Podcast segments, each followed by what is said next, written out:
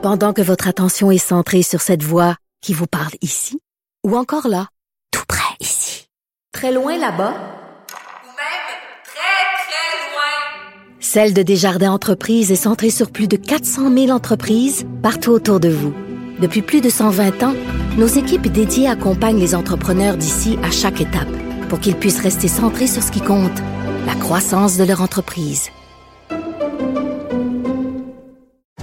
Parce qu'en immobilier, pour être à son affaire, suivez les conseils de nos experts.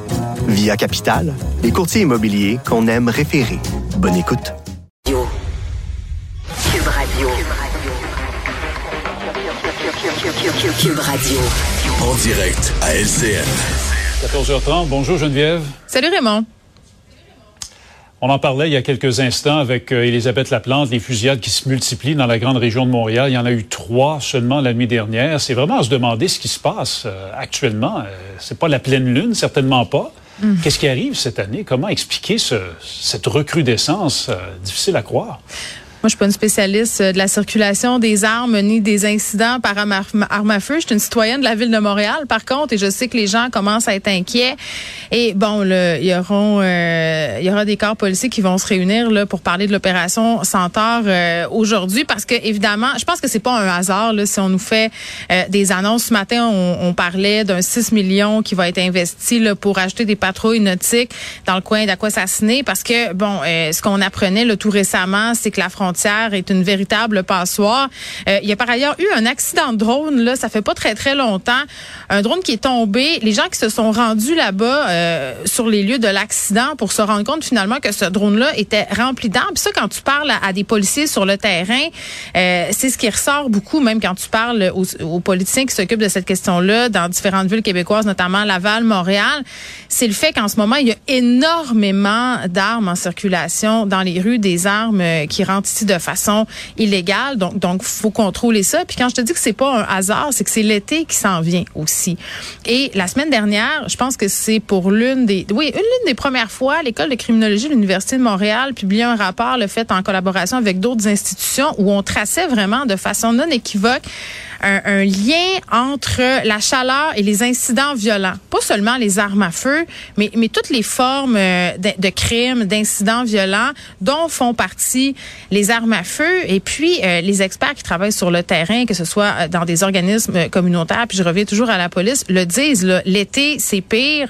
L'été, il y a davantage d'incidents. Puis tu le dis, là, en six heures à Montréal, euh, trois situations où on a des tirs. Puis quand je dis, je suis une citoyenne de Montréal, puis je commence à être un peu inquiète. Je vais donner un exemple très concret.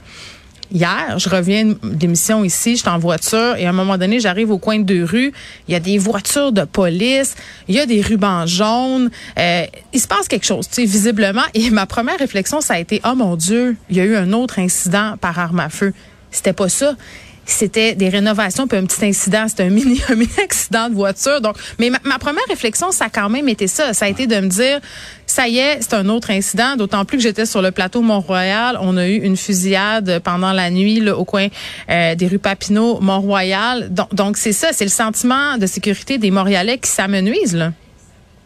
Et dans un contexte comme ça, en tant que parent, est-ce que vous êtes moins enclin à laisser sortir vos enfants et les, ah. les laisser moins circuler par eux-mêmes? Comment on vit ça en tant que parent à Montréal? C'est tellement la grande question, là, parce que euh, j'en parle souvent de ma fille qui a 15 ans. Mon autre ado, c'est moins... Euh, c'est moins de circonstances ce questionnement-là parce que évidemment elle se promène pas le soir seule, elle va pas dans les parcs, mais là tu sais quand tu as 15 ans, quand tu vas avoir 16 ans, l'été s'en vient, euh, on a eu deux ans de pandémie, tu veux pas être la mère qui dit à ton enfant ben là tu sortiras pas de chez vous, tu iras pas dans des parties, puis où est-ce qu'on se réunit quand on vit dans une ville comme la ville de Montréal où y on a la chance d'avoir autant de parcs, autant de grands parcs, ben, ben c'est là, on va dans les parcs.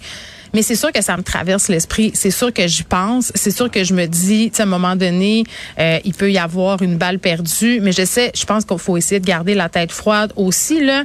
Puis, mais ce qui m'inquiète plus que la balle perdue, moi, c'est le phénomène suivant, c'est qu'il y a des ados qui, parce qu'ils ont peur, parce qu'ils voient toutes sortes de choses, décident de s'armer pour se défendre. Puis pas nécessairement avec des armes de poing. Ça peut être un couteau, ça peut être une machette, ça peut être un poing américain, euh, toutes sortes d'armes prohibées, bien évidemment.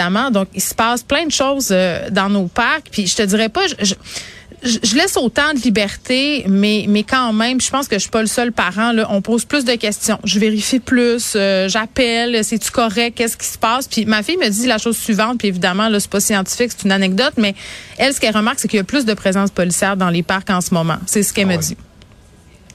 C'est rassurant, évidemment. On voit Ben, que les policiers font quelque chose et Ouais, ben, j'imagine que c'est rassurant en tout cas. Ben, ben, c'est rassurant, oui, puis non, parce qu'il y a le phénomène de la, de la, de la répression, c'est-à-dire qu'il faut les enlever, ces armes-là, il faut sévir, parce qu'évidemment, en ce moment, c'est, on, on a une illusion de perte de contrôle là, de la part de la police. Il y a bien des Montréalais qui se sentent comme ça, mais comme je le répète, souvent, il faut agir en amont. Le problème des armes à feu, c'est l'accessibilité des armes, mais c'est aussi qu'est-ce qu'on fait avant que des jeunes, des membres de gang, justement, aient envie de s'en procurer ou de faire partie de ces regroupements-là.